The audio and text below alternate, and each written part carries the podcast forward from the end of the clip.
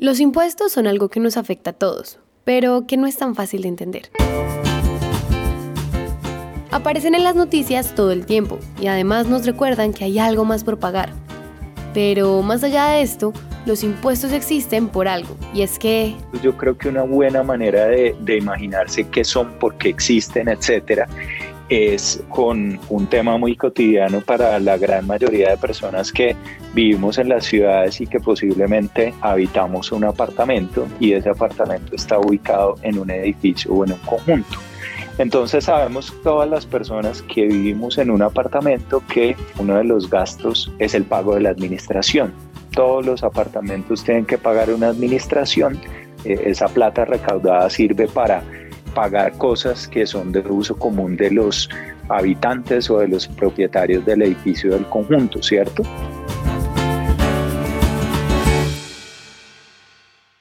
Hoy estamos con Juan Pablo Espinosa, líder del área de investigaciones económicas en Bancolombia y un apasionado por estos temas, para que nos cuente de qué se trata todo esto. Entonces, Volvamos a la idea del edificio y la administración. Entonces, si uno le pregunta a cualquier persona que viva en un apartamento si le gusta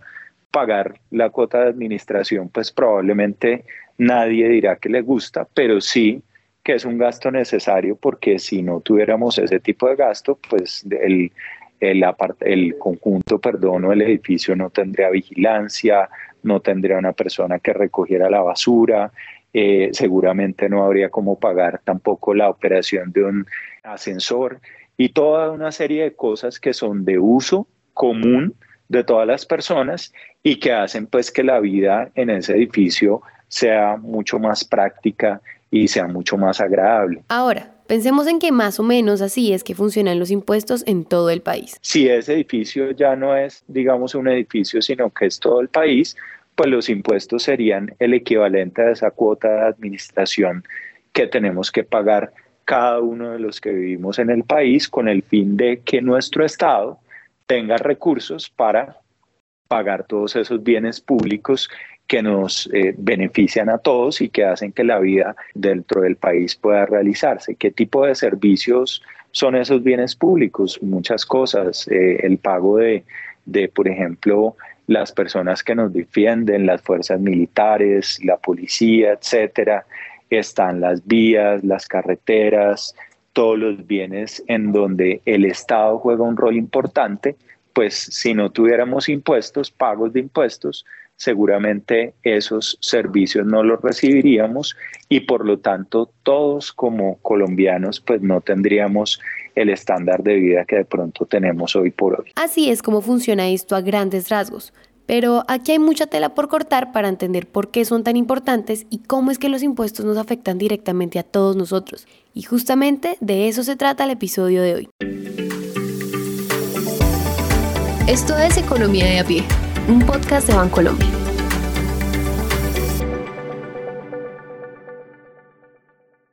Como dicen por ahí, empecemos por el principio.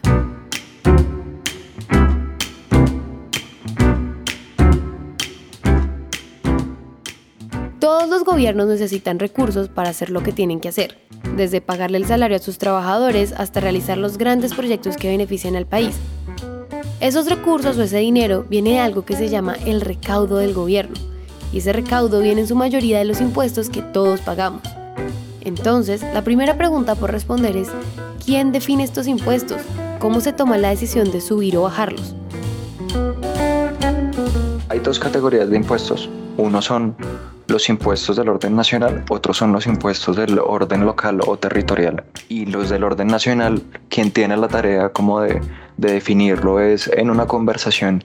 entre el gobierno, el ejecutivo, es decir, el, presidencia, el Ministerio de Hacienda, eh, con el Congreso, en donde normalmente esa definición se hace con el estatuto tributario, eh, que eh, pues al final es como una carta en donde están definidos la, paso por paso cuáles son cada uno de los impuestos que aplican a nivel nacional y que si se va a, modificar o si se van a proponer nuevas cosas, eh, es una propuesta que sale del Ejecutivo, que llega al Congreso, el Congreso lo, lo tramita y, terminan aprobando una ley, aunque el Congreso mismo también puede proponer cosas sin necesidad de que el Ejecutivo lo, haga, pero pues suele partir en, principio de iniciativas que salgan del Ejecutivo. Ahora estamos escuchando a Santiago Espitia,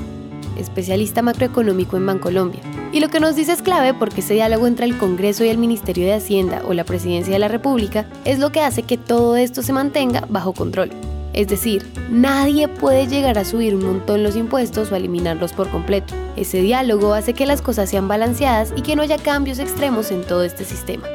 Yo tal vez complementaría un poco lo que acaba de decir Santiago otra vez con,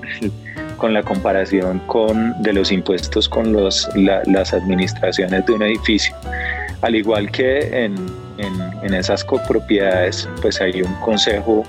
hay un consejo de, propietarios que es el que define las reglas que aplican en, en, todo el conjunto, ¿cierto? Y que entre ellas está pues cuánto paga cada apartamento de administración,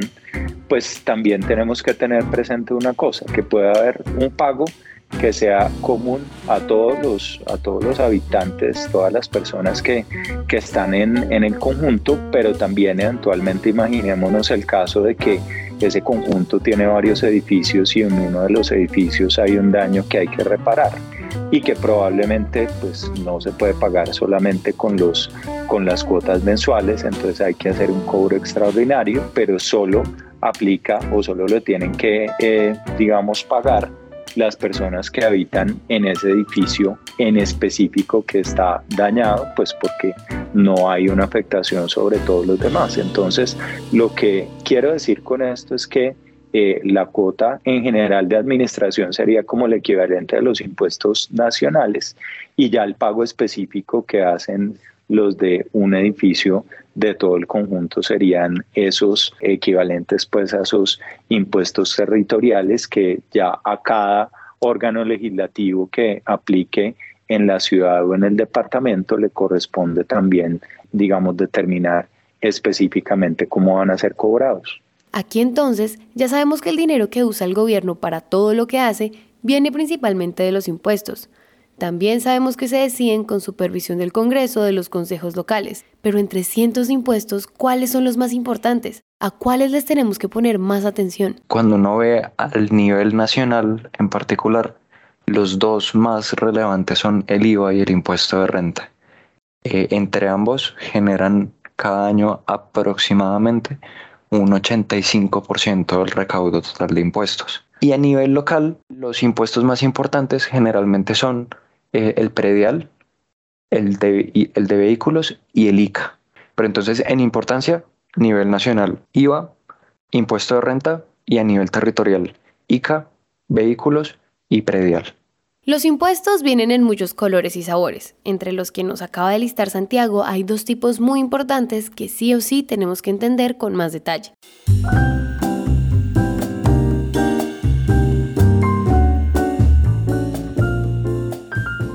se generan dos categorías que son los impuestos directos y los indirectos. Entonces, ¿qué quiere decir cada uno de ellos? Los directos son aquellos impuestos que básicamente lo que, lo que buscan cobrar es el ingreso o la ganancia que tienen las personas y las compañías y que operan entonces bajo el principio del que más recibe ingresos o el que más eh, gana pues debería pagar más impuestos. Ese es uno de los principios que debería tener, eh, se supone, cualquier eh, régimen tributario, que el que más gane o el que más ingreso reciba, más impuestos pague. Entonces, toda persona que, eh, digamos, cuyos ingresos o transacciones estén por encima de determinado nivel, tienen la obligación de hacer su declaración de renta, que es aquel formato que la DIAN establece en donde registramos cuáles son nuestros bienes, cuáles son nuestros activos y cuáles son nuestros ingresos que hemos percibido en un año y como, como resultado de todo eso, pues se determina el valor a pagar de un determinado impuesto. También hay otros eh, tipos de beneficios como eh, el dinero que yo, por ejemplo, pueda ahorrar en los fondos de pensiones voluntarias, si tengo personas dependientes a cargo, si tengo un crédito de vivienda, los intereses que pago por ese crédito también se restan del monto total a pagar. De modo entonces que un poco hacer la declaración de renta y presentarla ante la DIAN no necesariamente quiere decir que tenga que pagar impuestos y de hecho que le perdamos también un poco yo creo que el, el, miedo a la declaración que siempre la ven muchas personas como, como un coco y como, y como algo que al final del día pues va a resultar muy costoso.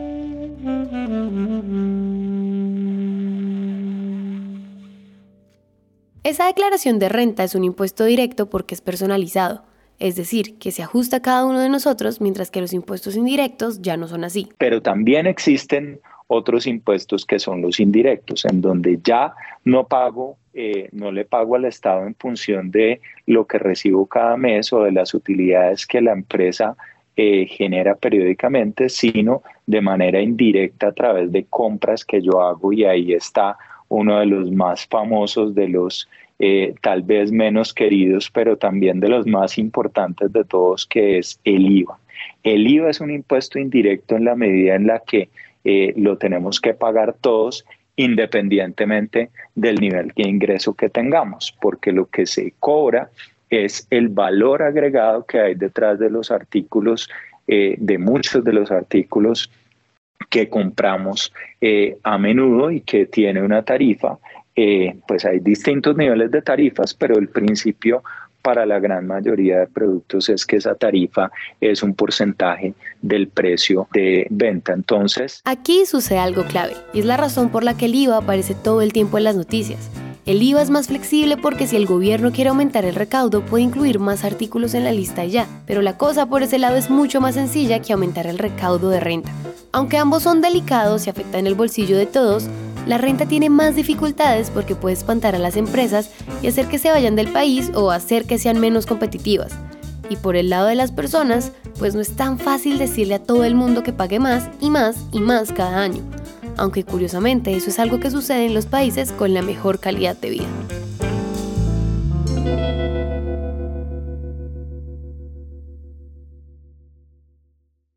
Y en ese sentido, por ejemplo, hay muchas personas en el mundo para los cuales eh, el tipo de país ideal, porque tiene un nivel de vida muy bueno para la mayoría de personas, son los países escandinavos. Estoy hablando del caso de Suiza, Noruega, Finlandia, etcétera,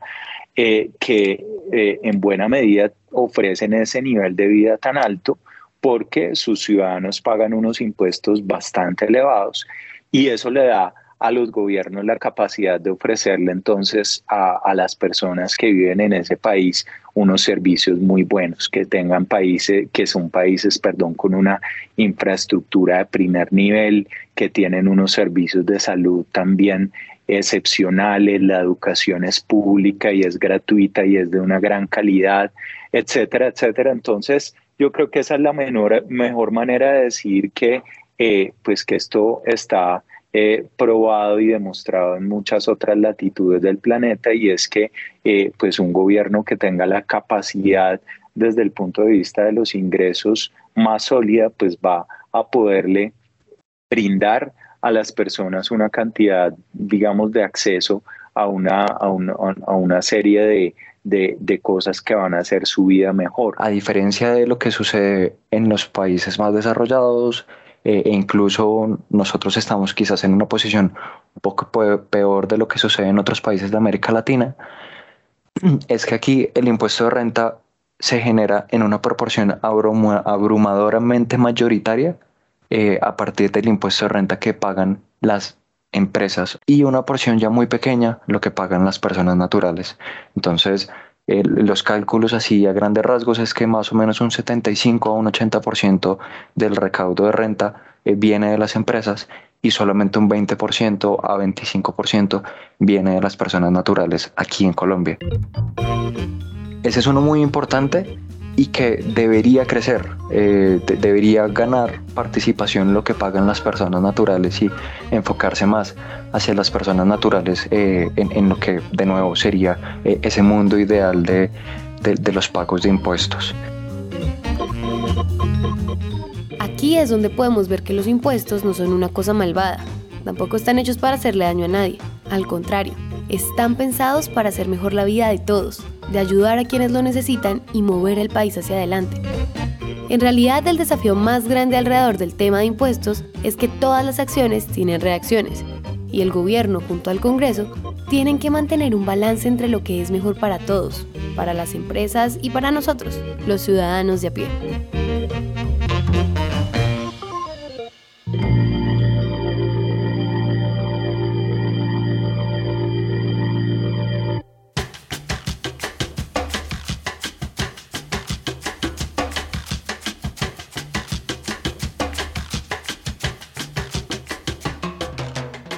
Este episodio fue escrito y producido por Julián Cortés, editado por Araceli López y narrado por mí, Valentina Barbosa.